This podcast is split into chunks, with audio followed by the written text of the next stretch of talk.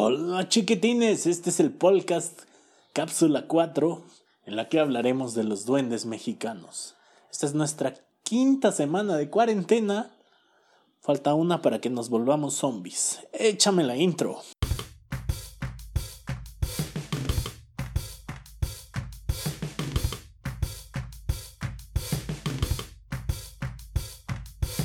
Estas son las noticias de la semana.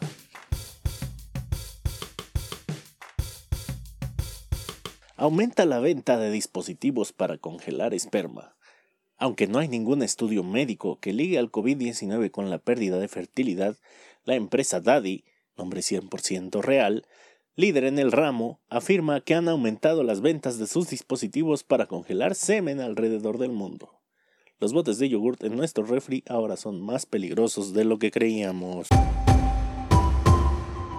Nintendo Switch se agota mundialmente. Debido al fenómeno Animal Crossing y la practicidad para mover la consola de un lugar a otro, el Nintendo Switch está agotado de sus fuentes oficiales y no volverá hasta mayo o junio, como los mensajes de tu ex. Consideran diseñar tablet para adultos mayores. Rumores de la industria tecnológica indican que las principales marcas se enfocan en una tableta diseñada para personas de la tercera edad.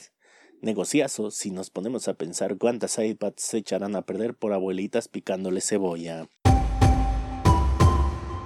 Meditación en Plaza Sésamo. Los Mopeds han sacado cápsulas de meditación para niños, para que aprendan a relajarse con su personaje favorito. Se nos queda esta lección.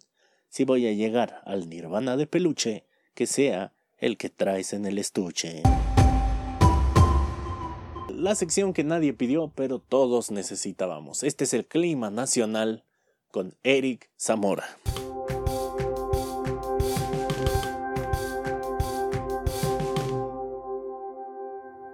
Muchísimas gracias, profesor Moreno. Mi nombre es Eric A. Zamora y les traigo el pronóstico del clima para la República Mexicana. Empezamos con el norte del país, en donde se registra la entrada de dos frentes fríos a los corazones de los norteños, quienes proponen una separación absoluta del resto de la República. Ja, ja, ja, pregúntenle a Yucatán cómo les resultó. Esto debido a que consideran que el Bronco ha llevado mejor el control del COVID-19, pues mientras menos manos, menor contagio. Por otra parte, en el centro del país se presenta un ambiente gélido cortesía de Salinas Pliego, mientras López Gatel sigue generando una ola de calor acompañada de precipitaciones severas en mi entrepierna. Para finalizar nos dirigimos al sureste del país, en donde podemos observar cielos parcialmente despejados de turismo, así como una fuerte depresión tropical en cada uno de sus habitantes. Muchísimas gracias, este fue el pronóstico para la República Mexicana.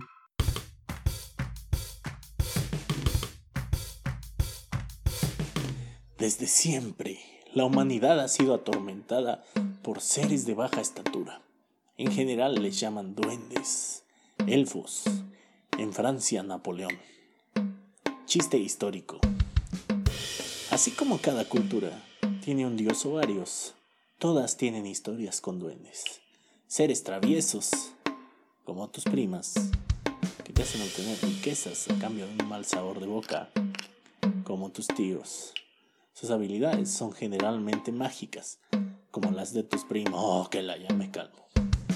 Y suelen estar en un bosque o algún paraje natural.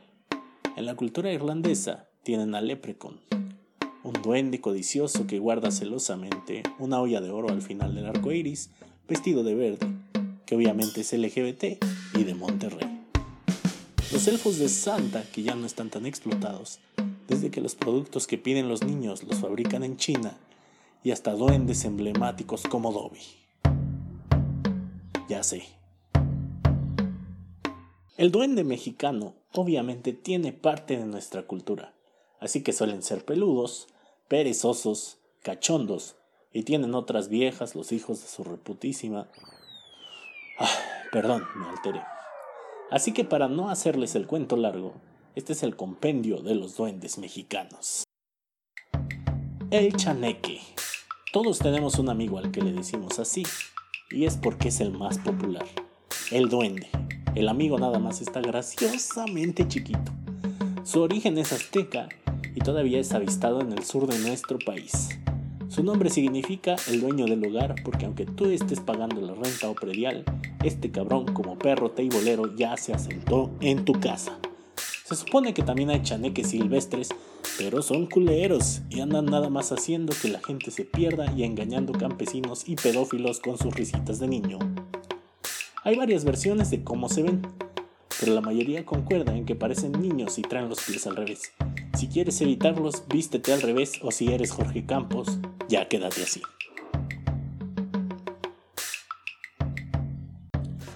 El aluche. Todos ubicamos a este porque tiene el nombre de un luchador que fuera el acompañante de Tinieblas. Era más que nada apoyo visual, porque siempre estaban acomodando sus buenas madrizas.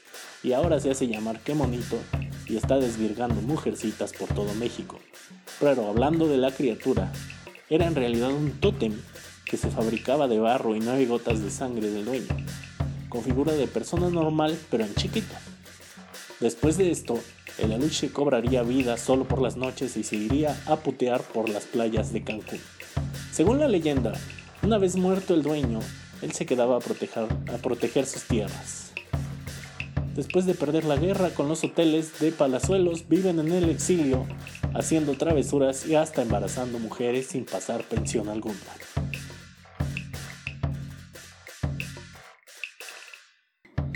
El Junchuch es un primo desgraciado del chaneque. Se ve como un niño pequeño y peludo.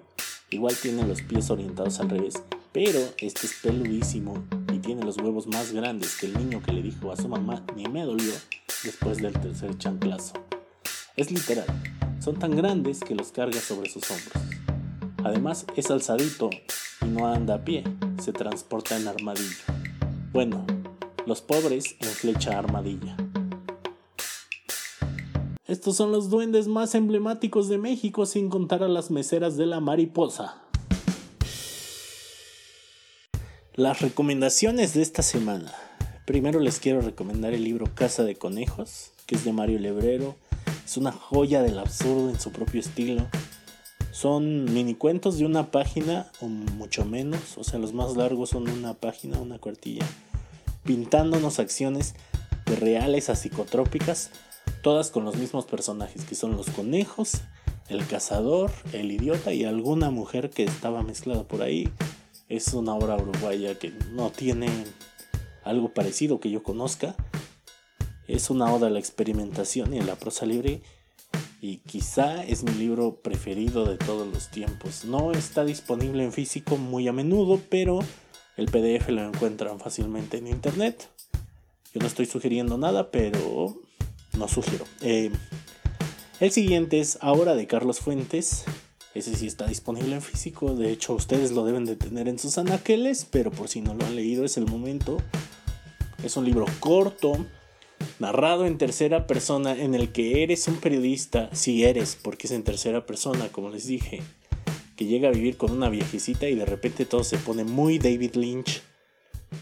Ah, bueno, todo se pone muy Carlos Fuentes, ¿no? Eh, el realismo mágico en todo su poder, concentrado en una dosis corta pero brutal. Y por último, el Pantera. ¿Han leído alguna vez el Pantera? No exagero cuando digo que es nuestro James Bond. Nuestro Kingsman Región 4, si quieren.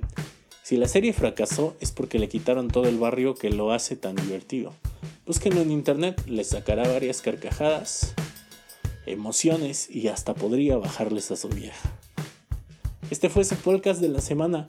Recuerden que Eric Zamora está en Instagram como Eric otra vez y a mí me encuentran como Paul G. Moreno. Me despido con una bella frase. Quien tiene luz propia incomoda al que está en la oscuridad. Ninel Conde.